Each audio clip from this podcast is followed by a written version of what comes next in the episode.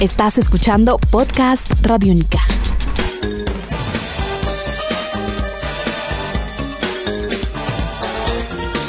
Dogman, detective privado, padre de familia. Amigos, bienvenidos a otra entrega de Descarga Radiónica. Iván Zamudio, arroba Iván Zamudio 9. Buen día, tarde o noche, como usted nos esté escuchando. Maestro Bolaños, encantado de estar de nuevo con usted en este gran espacio donde en esta oportunidad estamos hablando sobre televisión animada para adultos. Y de comedia. Y de comedias. Sitcoms animados para adultos. Hemos recorrido algunos de ellos y en este en particular vamos a recordar una serie incomprendida para su época, transmitida en espacios que no entendíamos porque era animación para adultos, en espacios que creíamos que eran de niños y ya comentamos eso en, de- otro de nuestros podcasts, y es Duckman, serie del año 1994 creada por Everett Peck y que habla de un detective privado que es un pato que vive junto a su familia, dos hijos que comparten la cabeza en un mismo cuerpo y eh, finalmente otro hombre de otro hijo de nombre Ajax.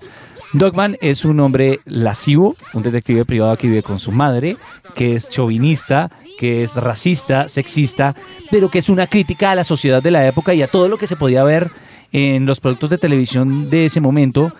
Y es inició lo que era un género y era burlarse de los géneros establecidos dentro de la televisión norteamericana, que eran los detectives. Curiosamente, Diego, esto tiene una arista relacionada con los cómics porque esta serie de televisión está basada precisamente en un personaje que creó Everett Peck para la Dark Horse Comics. Pero aparte de eso, hay una relación ahí bien curiosa con la animación para adultos y para niños también porque los creadores de esto, los que desarrollaron este, esta producción fueron Klasky Supo, que ellos fueron los creadores de, de Rugrats.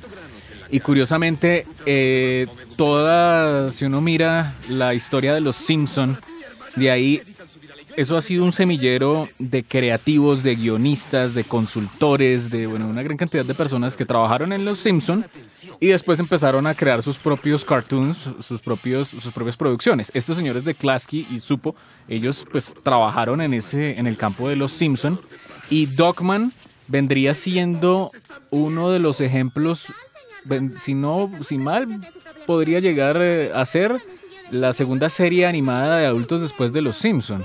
O sea que fueron pioneros en ese, en ese campo.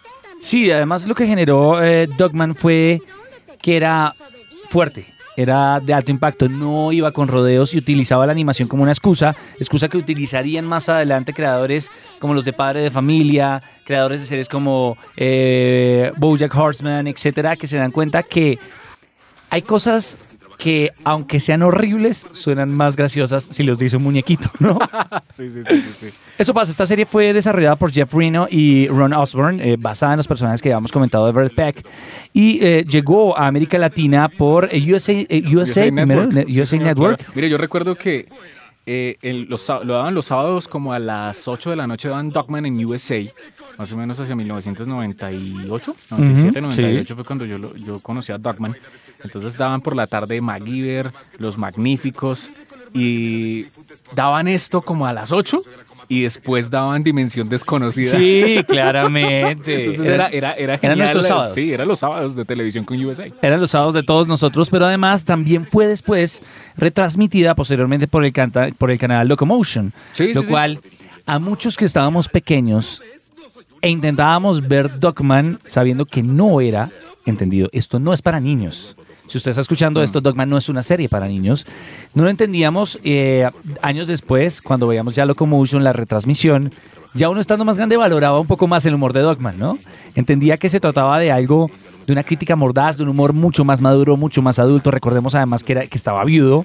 Eh, Beatriz, su esposa, había fallecido antes del inicio de la serie y la foto de ella siempre engalanaba su ya terrible casa.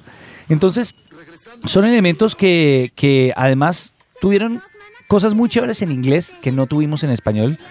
De hecho, creo que la tra- retransmisión de Locomotion llegó en alguna época a tener subtítulos, fue subtitulada y no doblada, y pues tenía Jason Alexander trabajando ahí, Claro. que no es casi nadie, eh, el reconocido George Constanza de Seinfeld.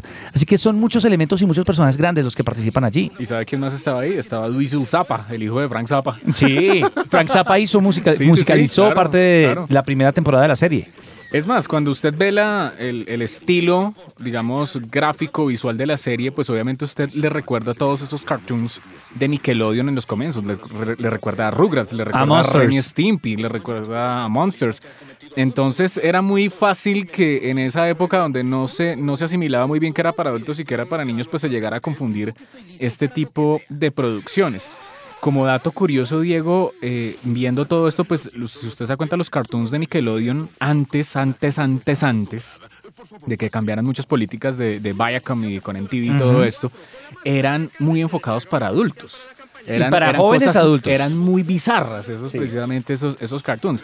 Tanto así que hay un, hay un dato curioso y es que si usted ve el, el cabezote de Aventuras en Pañales, el opening de Aventuras en Pañales, eh, el estilo de dibujo es muy diferente al de la Sí, serie. claro. ¿Y usted sabe quién hizo ese, ese, ese cabezote? ¿Quién? Lo hizo Peter Chung, el de Aeon Flux. Ok. Entonces, Ah, calcule claro. el estilo y calcule Sí, sí, sí. quiénes estaban ahí metidos en todos estos productos. que eran los grandes que hacían cosas para grandes y que en esa época pues encontraban un espacio de humor de distinción que incluso tuvo estrellas como David Duchovny, tuvo a Bart Reynolds también en, en, en Dogman, me acuerdo de Leonard Nimoy, de Lisa Kudrow, de Ben Stiller, así que este era un espacio en que recordamos esas series en este podcast. Una gran recomendada de la época es Dogman. Hoy en día podría ser valorada aún más. ¿Quién quita? Tal vez algún servicio de streaming se le ocurra revivirla y usted quiera iniciar una campaña. Así que ya saben, nos puede encontrar como arroba Iván Zamudio 9, arroba Diego Mao B. Y eso fue en Descarga Radiónica hablando de series animadas, cómicas, para adultos. Esta fue Dogman.